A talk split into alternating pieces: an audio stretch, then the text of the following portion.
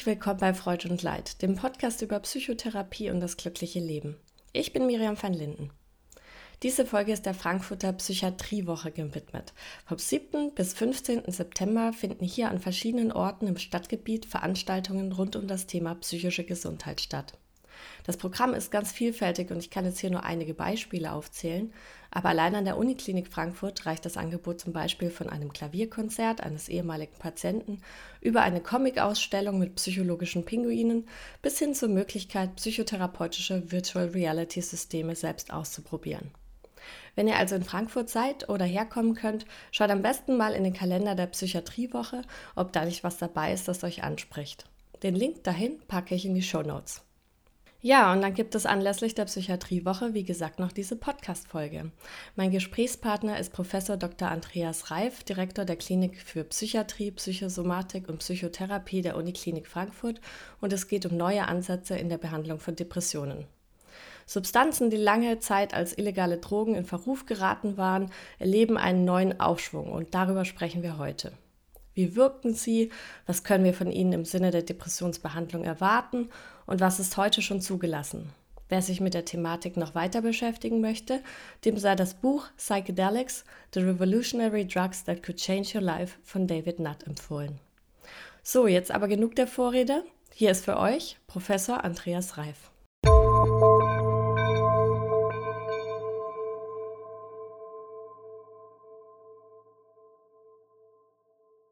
Herr Professor Reif, vielen Dank, dass Sie heute hier im Podcast sind. Wir sprechen ja heute über neue Ansätze in der Behandlung von Depressionen. Konkret wird es um den therapeutischen Einsatz von Psilocybin, MDMA und Ketamin gehen. Vielleicht geben Sie uns zum Einstieg erstmal eine ganz grobe Orientierung, inwiefern unterscheiden sich die genannten Substanzen denn von klassischen Antidepressiva? Ja, erstmal vielen Dank, dass Sie heute hier sind und wir diesen äh, Podcast zusammen machen können. Das ist ein ganz spannendes Thema und auch eins, was sehr, sehr viel Aufmerksamkeit erregt und zu dem ich auch viele Nachfragen bekomme. Ich glaube, es ist auch ein Thema, zu dem ganz viele Personengruppen letztlich großes Interesse haben, nicht nur Patienten selbst und Angehörige, sondern auch Wissenschaftler, Ärzte, Psychotherapeuten und ganz viele Leute, die eigentlich auch gar nichts mit dem ganzen psychiatrischen, ähm, psychische Erkrankungen-Thema zu tun haben. Die drei Substanzen, die Sie jetzt ja genannt hatten, sind ja von dem Wirkungsmechanismus her ganz anders als klassische Antidepressiva und das sind ja alles drei auch Substanzen, die aus ganz anderen Ecken, sage ich jetzt mal, kommen. Das Ketamin als Leitsubstanz der ähm, ja, NMDA-Rezeptorantagonisten, das wäre die molekulare Wirkung dieser Medikamentenklasse kommt aus den Anästhetika. Also es wird in höherer Dosierung dazu verwendet, Anästhesien einzuleiten, hat auch eine, ähm, gerade in der Notfallmedizin eine äh, wichtige Rolle. Da setzen das die Notärzte sehr häufig ein für Kurznarkosen und zur Schmerzlinderung. In der Psychiatrie ist das seit ungefähr 15 bis 20 Jahren erforscht und bereits die allerersten Studien vor 20 Jahren haben gezeigt, dass Ketamin und Esketamin, was so eine Art ähm, ja, molekularer Abkömmling davon ist, eine antidepressive Wirkung aufweisen. Und Ketamin funktioniert so, dass es über den NMDA-Rezeptor dazu führt, indirekt, dass eine Ausschüttung von Nervenwachstumsfaktoren geschieht, die wiederum dazu führen, dass sich Nervenzellen besser vernetzen, besser verdrahten, sogenannte neuroplastische Vorgänge. Die molekulare Kaskade dazwischen drin ist ein bisschen komplizierter, kann ich dann gerne nochmal erklären, wenn das relevant ist. Mhm. Genau. Ähm, auf Ketamin kommen wir dann auch später nochmal zu mhm. sprechen. Als erstes würde ich ganz gerne über Psilocybin und MDMA reden, die sich ja noch in der Studienphase zur Depressionsbehandlung befinden. In den 50er und 60er Jahren gab es ja bereits ein starkes Forschungsinteresse am therapeutischen Einsatz von Psychedelika und MDMA. Und das ähm, ist dann aber infolge der repressiven Drogenpolitik ja für ewige Zeiten, also für ein halbes Jahrhundert zu erliegen gekommen und erlebt seit einigen Jahren eine Renaissance. Wie kommt es denn jetzt eigentlich zu diesem Umschwung? Genau, zu dem Psychedelika und MDMA, also Ecstasy, wäre ich gleich auch nochmal gekommen, vielleicht einleitend, weil ich einfach die Begriffe ein bisschen glatt ziehen muss, mhm. weil es häufig ein bisschen missverständlich auch verwendet wird, teilweise auch uneinheitlich verwendet wird. Deswegen nochmal einen kleinen Umweg, wenn Sie gestatten, über die Wirkmechanismen, wo diese Substanzen herkommen. Mhm.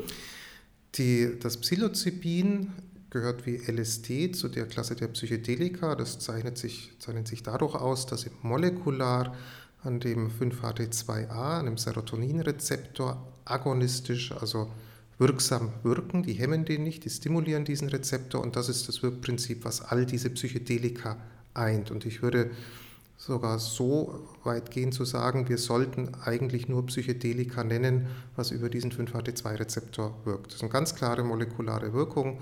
Gibt noch eine ganz neue Erklärungsmöglichkeit für diese Substanzen, können wir vielleicht später nochmal diskutieren. Aber all diese Moleküle, Drogen, Medikamente, wie man sie auch nennen mag, die wir Psychedelika nennen, haben diese 5-HT2A-agonistische Wirkung. Und zu diesen Substanzen gehört das Psilocybin, so gibt es die meiste Forschung zu, aber auch LSD als synthetische Substanz und ganz klassisch aus dem ja, letztendlich eher religiös-spirituellen Riten herkommende Ayahuasca, Dimethyltryptamin.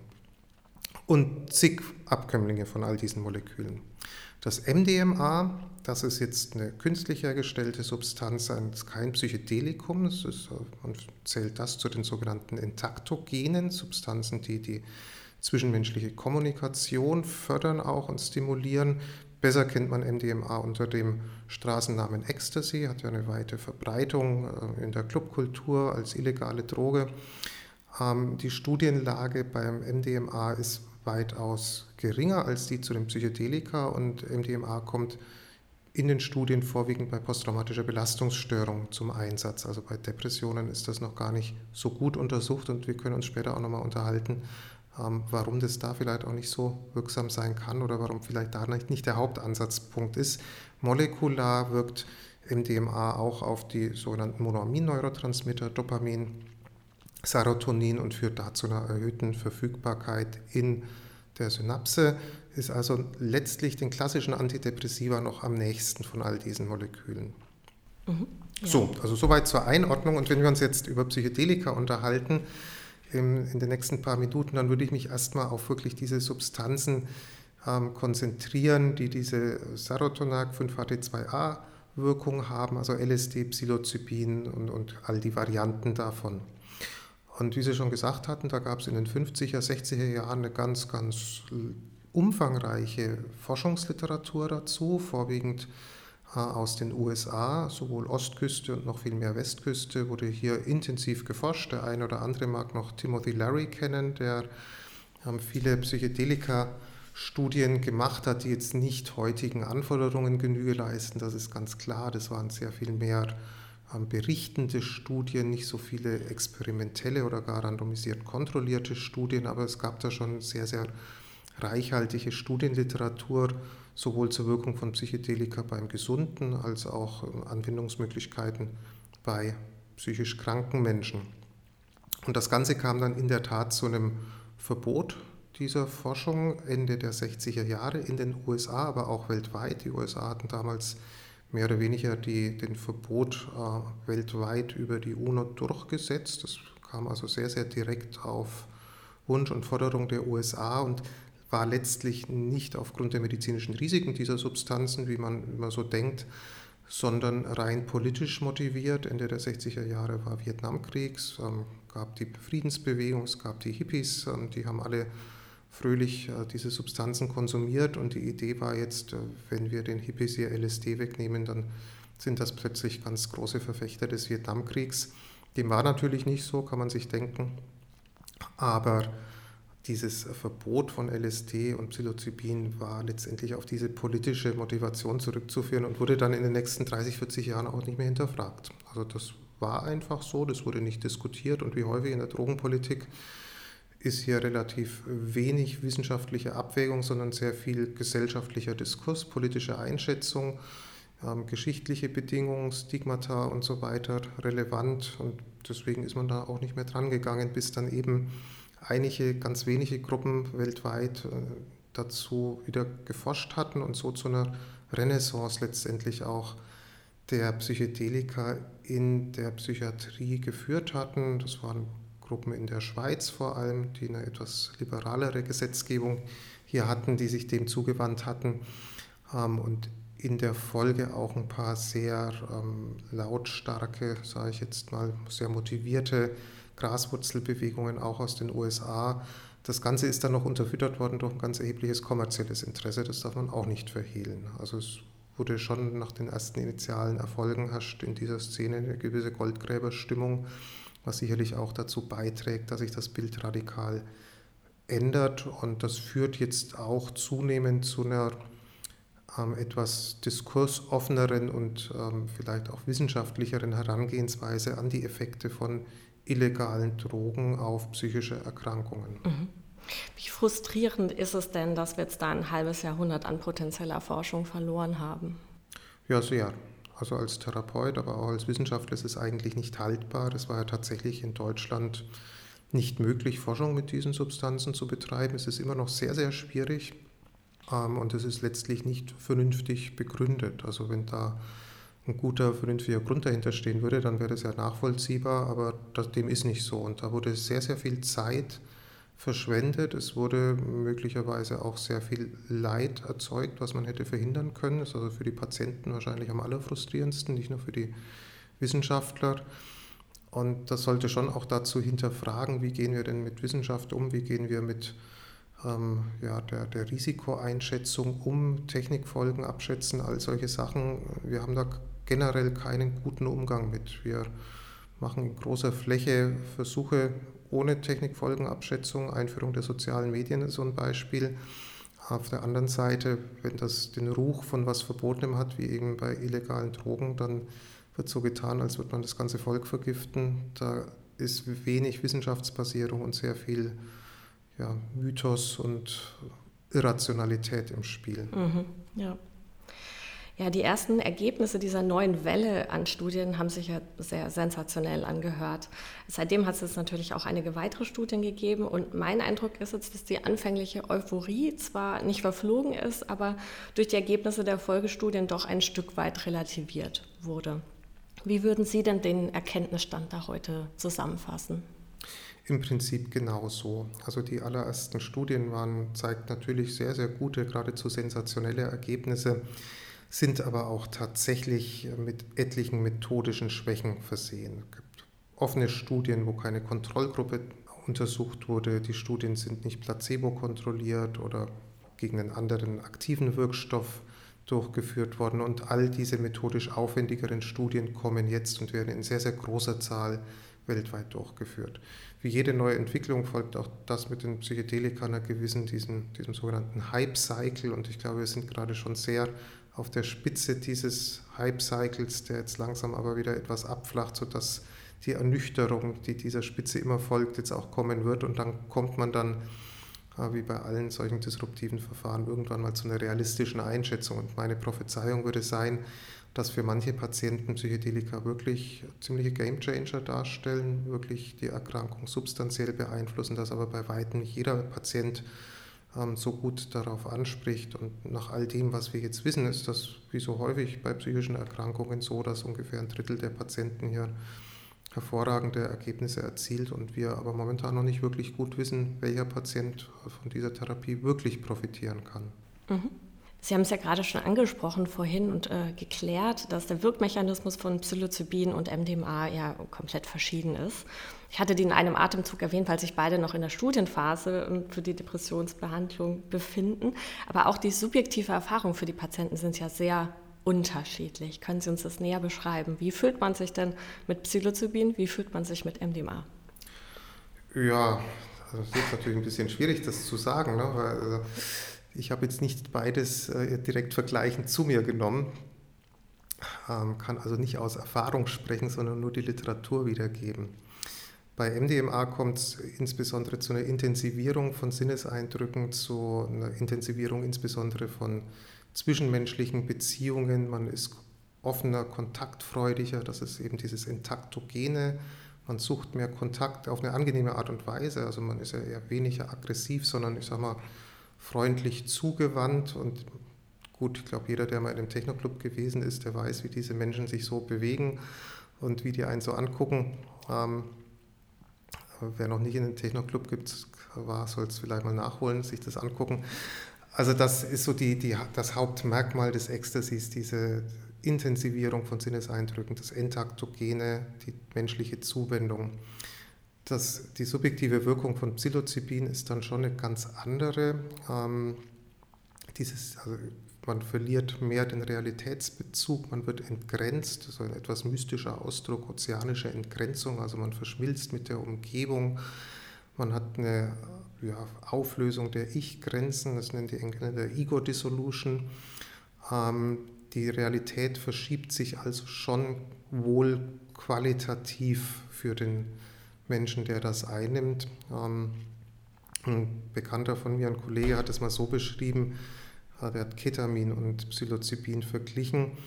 Ähm, wenn man Ketamin nimmt, dann ist es so, wie wenn man eine Zugkarte äh, kauft und nicht weiß, an welchem Bahnhof man aussteigt, während man mit Psilocybin überhaupt nicht weiß, welches Verkehrsmittel man nimmt und ob man überhaupt irgendwo rauskommt. Also es ist schon nochmal was deutlich anderes, eine sehr schwer, merken Sie vielleicht auch in Worte zu fahrende Erfassung, äh, mhm. Erfahrung ja, wie gesagt, habe ich noch nicht genommen, kann da jetzt auch schlecht äh, aus eigener Erfahrung was äh, dazu berichten. Ja, also bei Psilocybin, da spielen ja dann auch die Halluzinationen eine Rolle. Bei MDMA, soweit ich weiß, weniger. Nee, MDMA ist nicht halluzinogen in ja, der Hinsicht, genau. ne? also man dosiert das gewaltig über.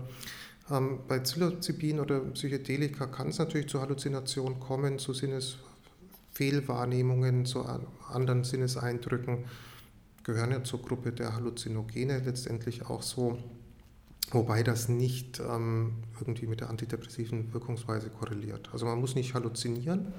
Ah, tatsächlich, ja, das wollte ich Sie nämlich auch fragen. Also das, da geht es dann auch so in Richtung, ja, wovon hängt denn der Behandlungserfolg ab? Also ist dieser Trip als solcher ein integraler Bestandteil des Behandlungserfolgs und auch vielleicht die, die Inhalte sogar, die konkreten Inhalte, die Halluzinationen, die man hat?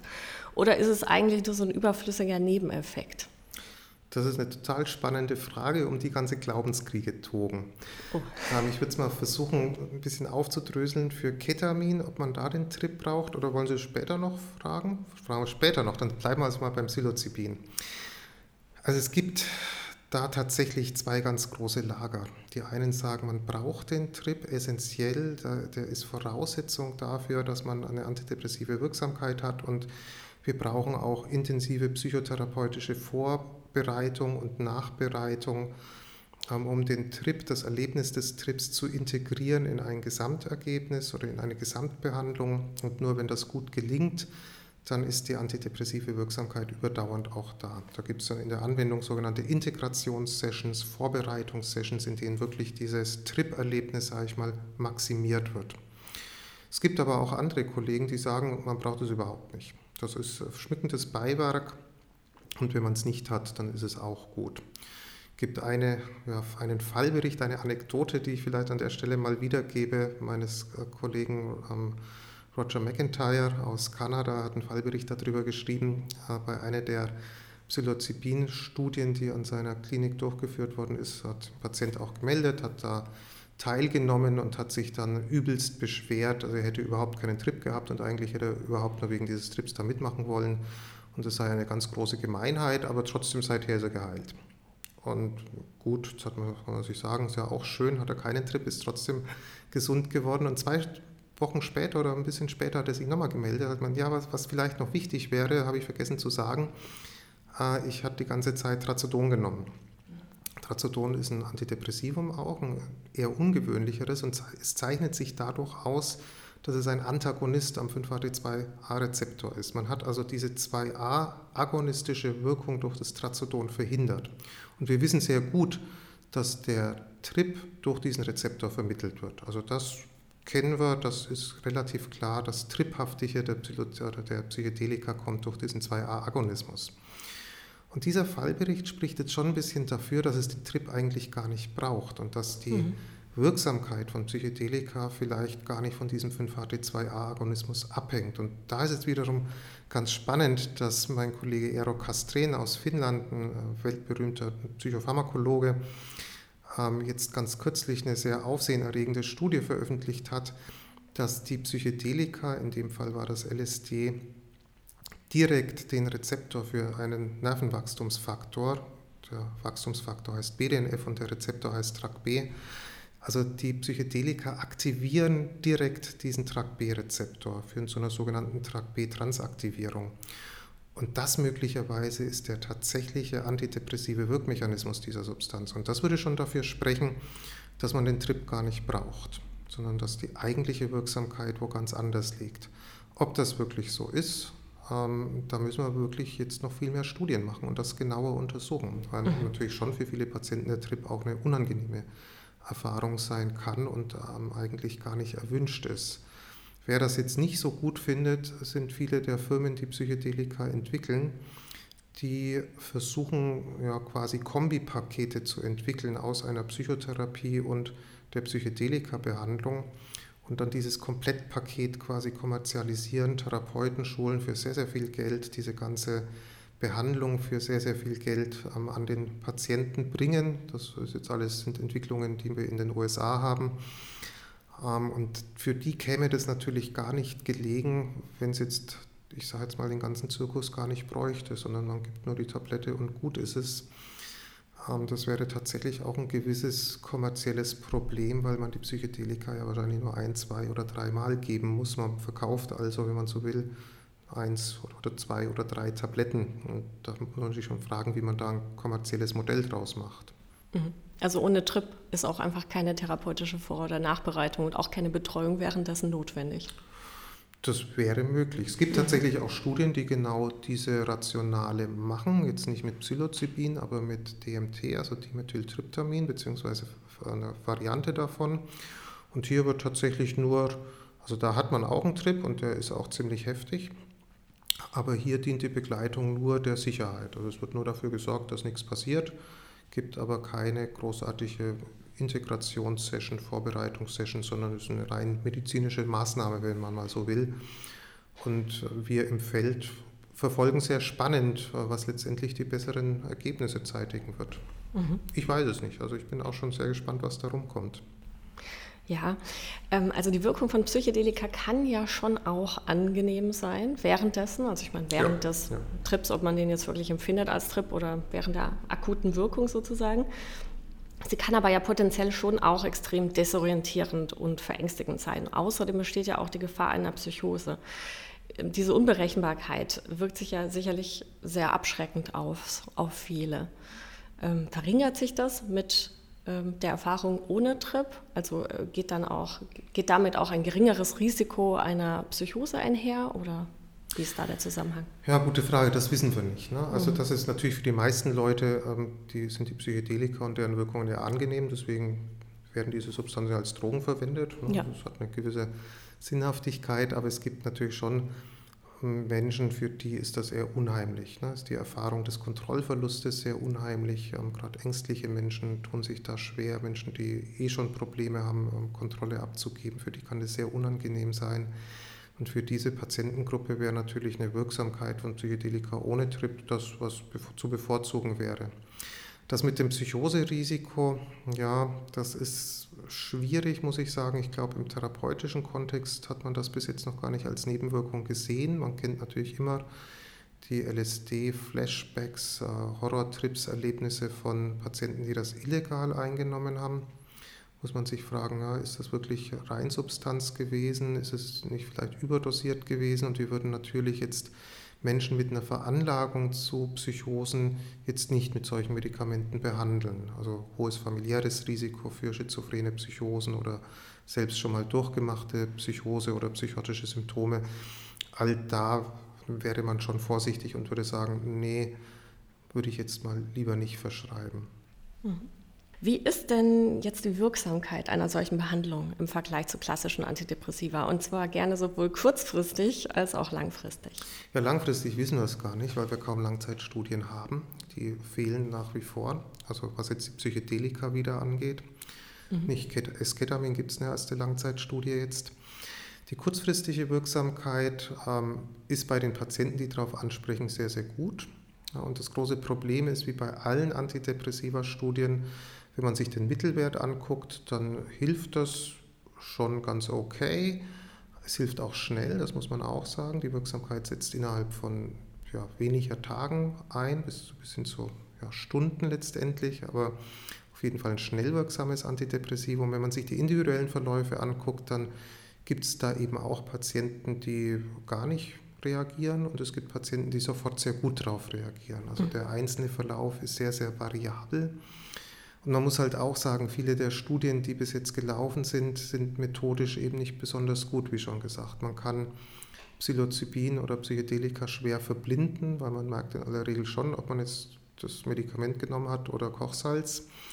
Da gibt es ein paar ganz intelligente Designs, dass man beispielsweise 25 Milligramm Psilocybin, das ist die wirksame Dosis, mit einem Milligramm vergleicht, was so ein bisschen was macht oder ähm, ähnliche sogenannte aktive Vergleichssubstanzen einsetzt. Es gibt auch eine Studie, die Psilocybin jetzt direkt mit einem gängigen Antidepressivum, ähm, Citalopram, verglichen hat. Bei der kam im Wesentlichen raus, dass die gleich gut helfen, im Durchschnitt, aber ähm, für den einzelnen Patienten macht es eben einen großen Unterschied. Manche haben sehr gut in der Psilocybin-Gruppe reagiert, andere eben gar nicht. Und das ist wirklich das, ähm, wie soll ich sagen, der heilige Gral in der Psychiatrie, dass wir sehr viel besser wissen, welchen Patienten wir mit welchem Medikament behandeln sollten. Und das war bis jetzt nicht wirklich so entscheidend, weil die Medikamente, die wir zur Verfügung hatten, alle relativ ähnlich waren. Also da macht es jetzt nicht so einen großen Unterschied während wir jetzt schon von der ganzen Zahl von neuen Antidepressiva eigentlich stehen. Die Psychedelika und das Ketamin sind nur ein Teil davon. Es gibt noch die Neurosteroide, die schon zugelassen sind in den USA. Und wenn wir hier sehr viel früher wüssten, ja, die Frau Meier, die spricht am besten auf Zoranolon an, während der Herr Müller am besten auf Psilocybin anspricht, dann wird man sich sehr viel Versuch und Irrtum ersparen und auch so ein bisschen wegkommen von diesen Mittelwertunterschieden, die nicht besonders aussagekräftig sind. Also wir müssen noch viel, viel Studienarbeit leisten. Das ist mal so die Kurzfassung. Die Medikamente sind schon effektiv, aber halt leider nicht für jeden. Und wir müssen besser wissen, für wen sie gut helfen. Wie findet man das heraus? Tja, also die 1000 Millionen Euro Frage. Ähm, ich könnte mir schon vorstellen, dass wir hier über entweder bildgebende Verfahren, vielleicht EEG oder MEG basiert, Marker finden könnten, vielleicht auch die gewisse Biomarkersignaturen im Blut. Wahrscheinlich brauchen wir auch alles zusammen, also dass wir den Patienten eben gut klinisch untersuchen, plus bildgebend, plus ähm, blutbasierte Biomarker. Wenn ich das wüsste oder wenn ich das schon, schon kennen würde, dann würde ich nicht hier sitzen, dann wäre ich Chef eines großen Pharmaunternehmens und würde sehr viel mehr Geld verdienen, als ich das jetzt tue. Das ist wirklich die Frage, nach der jeder hier ist. Also das, was wir prädiktive Marker nennen, also irgendwelche Marker, die uns therapeutisches Ansprechen vorhersagen, wenn wir das hätten, das wäre ein riesen, riesen Fortschritt. Mhm. Solange wir es jetzt noch nicht so genau wissen, was kann man denn sagen, für wen aber die Behandlung mit Psilocybin und MDMA am ehesten indiziert ist? Also zu MDMA gibt es wirklich noch gar keine guten Studien bei Depressionen ähm, gibt sehr wenige Pilotuntersuchungen, die ich alle noch nicht ernst nehmen kann. Die größeren mhm. Studien, die es dazu gibt, sind zur posttraumatischen Belastungsstörung. Die sind auch sehr vielversprechend. Ähm, da bin ich mal sehr gespannt. Da könnte ich mir das als sehr gute therapeutische Option auch vorstellen. Da dann aber wirklich eingebettet in den therapeutischen Kontext. Also wenn mhm. man die Psychotherapie, die man in der Traumatherapie macht, hier dann medikamentös begleitet mit MDMA, das mhm. erscheint mir klinisch, aber auch wissenschaftlich als gutes Konzept, als auch ein wissenschaftlich nachvollziehbares Konzept. Als Antidepressivum, glaube ich, ist das nicht so disruptiv, wie das Psilocybin oder Ketamin wäre. Und ich glaube auch, dass der ähm, Vorteil, den beispielsweise Psilocybin hat mit der Einmal- oder Zweimalgabe, der wäre bei Ecstasy, so MDMA sicher nicht so. Ich glaube, da bräuchte man eher eine kontinuierliche Gabe, die wiederum Probleme mit sich bringt, weil sie dann auch zu adaptiven Vorgängen führt. Also ich glaube, in der Depressionsbehandlung, wir da MDMA sehen werden, wäre ich eher skeptisch. In der mhm. PTSD-Therapie durchaus ja. Ja, wer bei Psilocybin, wer darauf besonders gut anspricht, man weiß es nicht. Wir haben noch überhaupt keinen Hinweis darauf, welche Patientengruppen hier profitieren. Man hat äh, ganz zu Beginn immer gesagt, ja, wenn, wenn hohe Last mit frühkindlicher Traumatisierung da ist, komorbider Persönlichkeitsstörung, ist das vielleicht ein Zeichen, dass das nicht so gut klappt. Das stimmt aber sicher nicht. Wir wissen mittlerweile, dass das auch Patienten sein können, die sehr, sehr gut profitieren. Also momentan muss die Frage offen bleiben. Wir haben da schlicht zu wenig Daten, auch zu wenig kontrollierte Studien, die uns da wirklich einen Hinweis geben könnten. Mhm. In welchem Stadium der Erforschung bzw. des Zulassungsverfahrens befinden wir uns denn da momentan? Also wenn Sie sagen, für MDMA, da fehlt noch jegliche gute Studie, dann sind wir da sicherlich noch weiter entfernt. Bei Psilocybin vielleicht kann man da schon irgendwie absehen, ob und gegebenenfalls wann es in Deutschland zur Depressionsbehandlung zugelassen wird? Also mit dem MDMA, wie gesagt, unter, mit der Einschränkung auf Depression. Mhm. Bei PTSD sieht die Sache anders aus. Ja. Bei Psilocybin gab es die ersten positiven Phase 2 Studien, eine große Phase 3 Studie zu Psilocybin, die wird gerade von einer Firma durchgeführt, international, multizentrisch, sogenannte Kompass 005 und 006 Studie. Wenn die positiv ist, dann könnte man damit auch die Zulassung beantragen bei der FDA in den USA, bei der EMA in Europa. Ich denke, so wie die Studienlage aussehen wird, ähm, wäre ich sehr erstaunt, wenn das nicht zu einer Zulassung führen würde. Da sprechen wir über einen Zeithorizont von 20, Ende 2024, Anfang 2025 für eine EMA-Zulassung. Das heißt noch lange nicht, dass die Substanzen dann in Deutschland auch auf den Markt kommen. Ähm, da gibt es noch diverse andere Hürden, unter anderem das Arzneimittelneuordnungsgesetz AMNOG. Also ich glaube, in den nächsten zwei Jahren werden wir das hier nicht außerhalb von kontrollierten Studien für jeden Patienten verfügbar haben. Das ist noch ein etwas längerer Weg. Ich bin mir aber ganz, bin ganz zuversichtlich und ganz sicher, dass wir das in dieser Dekade noch schaffen werden. Mhm. Das schon. Sind denn derzeit weitere Studien in Deutschland geplant, bei denen man sich jetzt als interessierter Patient melden könnte, um teilzunehmen? Ja, jede Menge. Also es sind wirklich viele klinische Studien, die an unterschiedlichsten Orten stattfinden. Ähm, die bekannteste ist die Episode-Studie, Psilocybin, eben in, die in Mannheim und an der Charité in Berlin durchgeführt wird. Die eben schon erwähnte Kompass-Studie, an der wir selber mhm. auch teilnehmen. Dann sind es mehrere Studien mit DMT, also diesem Wirkstoff, der in Ayahuasca drin ist, Dimethyltryptamin oder dem Abkömmling davon, den 5-Mio-DMT. Das ist chemisch etwas modifiziert. Ähm, auch hier nimmt unsere Klinik daran teil. Also hier haben wir zwei Studien, die sich diesem DMT widmen gibt insofern viele, viele Studien, die rekrutieren, aber wie bei allen klinischen Studien sind die Ein- und Ausschlusskriterien relativ streng. Also nicht, nicht jeder Patient kann jetzt sagen, ich würde gerne in so eine Studie kommen. Vor allem, wenn man in die Studie kommt, dann ist halt auch oft das Risiko da, dass man in den Placebo-Arm kommt, was viele Patienten dann auch nicht wollen. Aber es ist natürlich mhm. sehr wichtig, weil der Placebo-Effekt bei diesen Studien, bei diesen Substanzen enorm hoch ist. Was sind die wichtigsten Kriterien, um aufgenommen zu werden in der Studie? Also meistens ist das äh, schon die, der Ausschluss von psychotischen Symptomen in der Vorgeschichte. Komorbide Suchterkrankungen sind in aller Regel ein Ausschlusskriterium. Suizidalität ist ein Ausschlusskriterium. Das sind so die wichtigsten Ausschlusskriterien. Und Einschlusskriterium sind in aller Regel therapieresistente Depressionen. Mhm. Mal angenommen, die Behandlung mit diesen Substanzen wird dann also letztendlich in Deutschland zugelassen. Was würde das für die berufliche Praxis von Psychiatern und Psychotherapeuten denn bedeuten und in welchem Kontext würde man als Patient eine solche Behandlung erhalten können? Boah, das ist total schwierig.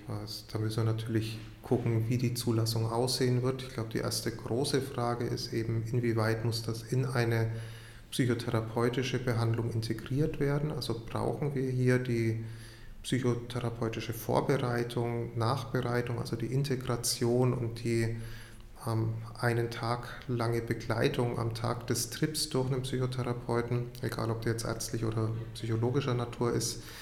Ich glaube, das wird die Eingangsfrage sein. Wenn ich dieses Drumherum brauche, dann sind das sicherlich sehr personalintensive Behandlungen, die entsprechend auch nur schwerer Kranken zur Verfügung stehen werden können, weil man letztendlich diese Personalressourcen ja gar nicht hat. Wenn das nicht der Fall sein muss, dann kann sicherlich in einer gewissen Breite eingesetzt werden und kann dann schon das Feld auch in der Breite revolutionieren. Wir werden Erfahrungen sammeln müssen, für welche Patienten das in Frage kommt. Wir werden hier sicherlich viel über Nebenwirkungen und Wirkungen lernen müssen. Das ist letztendlich eine ganz neue Substanzklasse, mit der wir jetzt eben noch in keinem Feld der Medizin in der Breite Erfahrung haben. Das ist anders als beim Ketamin, was wir aus letztlich der Anästhesie gut kennen. Also das wird schwierig ähm, vorherzusagen sein, aber dass es die psychiatrisch-psychotherapeutische Behandlungslandschaft schon verändern wird und das Potenzial dazu hat, auch hier eine gewisse Disruption zu verursachen, da bin ich schon überzeugt von. Mhm. Gut, äh, Stichwort Ketamin. Dann widmen wir uns doch jetzt als nächstes einer neuartigen Therapie, die heute schon im Einsatz ist, nämlich dem Ketamin bzw. Esketamin. Wie Sie ja vorhin schon gesagt haben, ist es eigentlich ein Anästhetikum, aber wenn man es in geringeren Dosen verabreicht, führt es nicht zu diesem vollständigen Verlust des Bewusstseins, sondern eben zu einer Bewusstseinsveränderung, die als Dissoziation bezeichnet wird. Das ist ja schon, kann man auch als Trip bezeichnen, aber die Erfahrung unterscheidet sich sehr deutlich von dem Psilocybin-Trip. Wir haben es ja vorhin schon ein bisschen erwähnt. Also das ist einfach mehr dieser dissoziative Zustand. Mhm. Da passiert auch nichts mit Halluzinationen. Was genau passiert denn im Gehirn unter Gabe von Ketamin? Ja, es kommt wie gesagt zu dieser Hemmung am NMDA-Rezeptor. Dadurch wiederum wird der Botenstoff des GABA, also des hemmenden Neurotransmitters, verändert wiederum und es kommt zu einer vermehrten ähm, Ausschüttung von Glutamat auf wieder ein anderes Neuron. Ähm, und das wiederum wirkt dann auf einen anderen Glutamatrezeptor, nämlich auf den AMPA-Rezeptor. Also es ist so ein bisschen, man hemmt eine Hemmung. Ja, das passiert molekular, indem man diese GABA-AG-Hemmung dann vom anderen Neuron wegnimmt. Und diese Stimulation der AMPA-Rezeptoren wiederum, die führt eben zu einer vermehrten Ausschüttung von Nervenwachstumsfaktor, von BDNF. Und das hatten wir jetzt vorhin schon mal gehört. Sie erinnern sich vielleicht, die TRAC-B-Transaktivierung das ist eben der Rezeptor, an dem BDNF andockt und man kann schon postulieren, dass alle Antidepressiva irgendwie auf dieses BDNF-System einwirken. Mhm.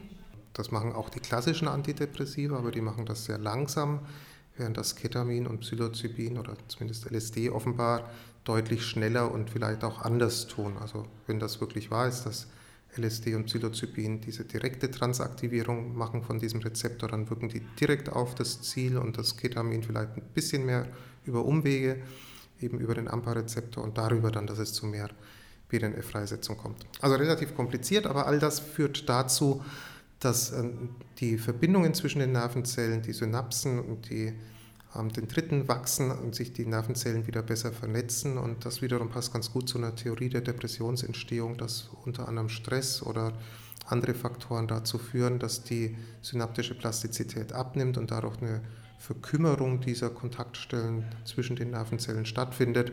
Und das wird eben durch die Gabe von Ketamin ähm, und anderen Antidepressiva konterkariert. Also das wäre so die molekular-zelluläre ähm, Komponente auch hier, ob der Trip, dieses Dissoziative, ähm, was wir auch angesprochen hatten, das kommt da auch zu einer gewissen Entgrenzung, zu Wahrnehmungsveränderungen.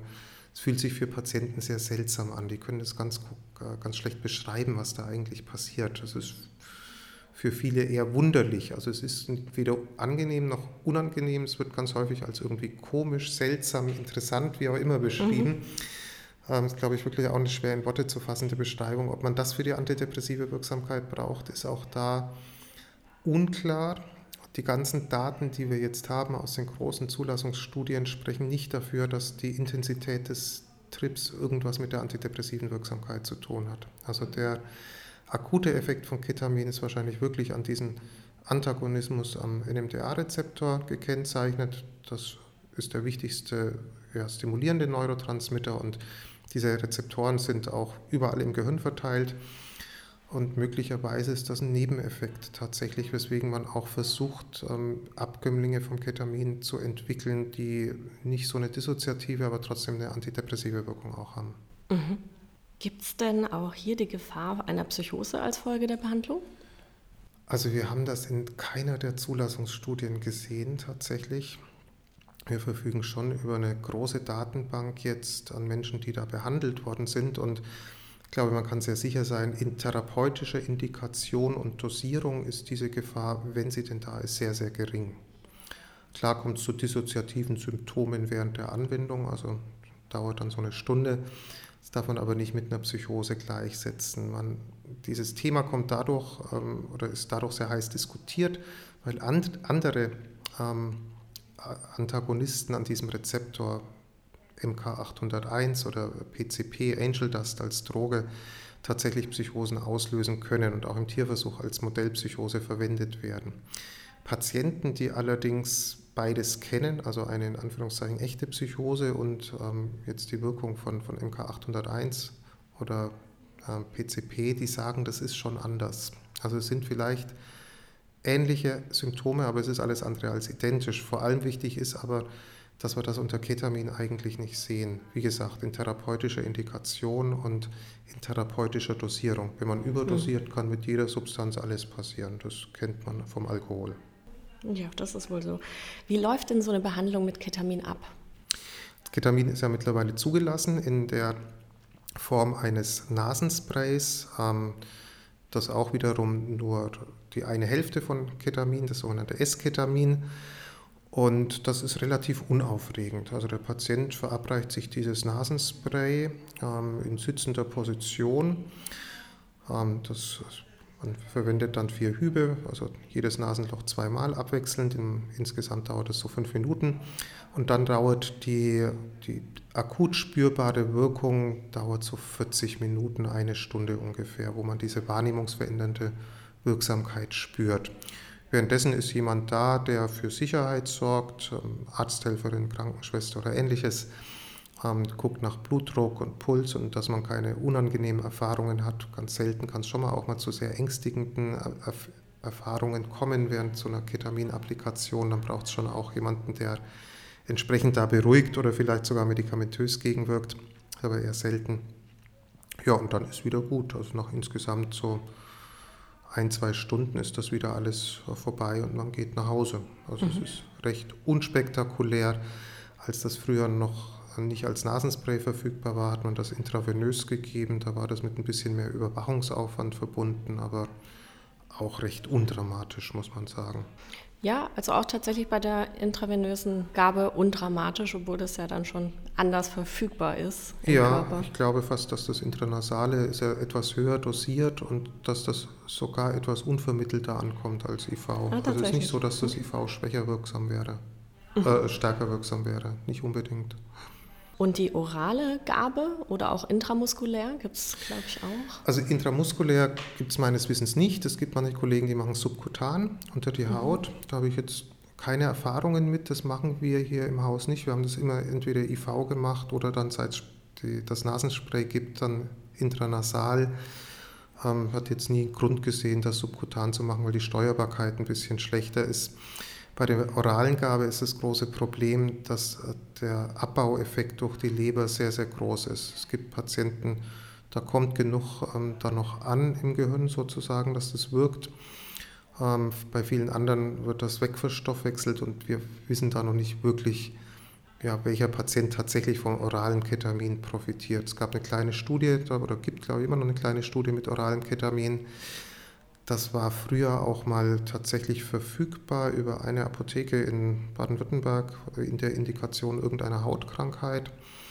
Wir hatten damals da auch versucht, ein bisschen Erfahrung mitzusammeln, aber durch diesen sehr variablen sogenannten First-Pass-Effekt, also den Stoffwechseleffekt durch die Leber, ist das sehr schlecht steuerbar. Und ich glaube, mit dem Nasenspray hat man eine sehr sichere Handhabung, man weiß, wie viel ankommt und es ist zugelassen, es hat den großen Effekt. Vorteil der Zulassung. Insofern gibt es da wenig Grund, das irgendwie anders zu machen. Mhm. Sie haben es gerade schon gesagt, die Wirksamkeit setzt im Prinzip sofort ein. Das kennen wir jetzt so nicht von klassischen Antidepressiva. Gibt es denn sonst noch Unterschiede in der Wirksamkeit im Vergleich zu den klassischen Antidepressiva? Ja, also die Wirksamkeit kommt eben sehr schnell, wie gesagt. Die merkt man häufig am Tag der Anwendung oder am Tag nach der Anwendung. Gerade zu Beginn der Therapie ist es schon so, dass das nur vorübergehend ist. Also es ist ein sehr wellenförmiges Muster und das festigt sich so nach ungefähr fünf, sechs, sieben Behandlungen, also nach zwei Wochen, wo man wirklich einen überdauernderen Behandlungseffekt hat. Mhm. Es hat vermutlich schon auch eine Wirkung auf äh, Suizidgedanken, auf Suizidalität. Das ist jetzt nicht speziell dafür zugelassen. Ähm, in vielen Studien, wenn man so das Wissen mal abstrahiert, wird man schon sagen müssen, da gibt es einen Effekt auf suizidales Verhalten.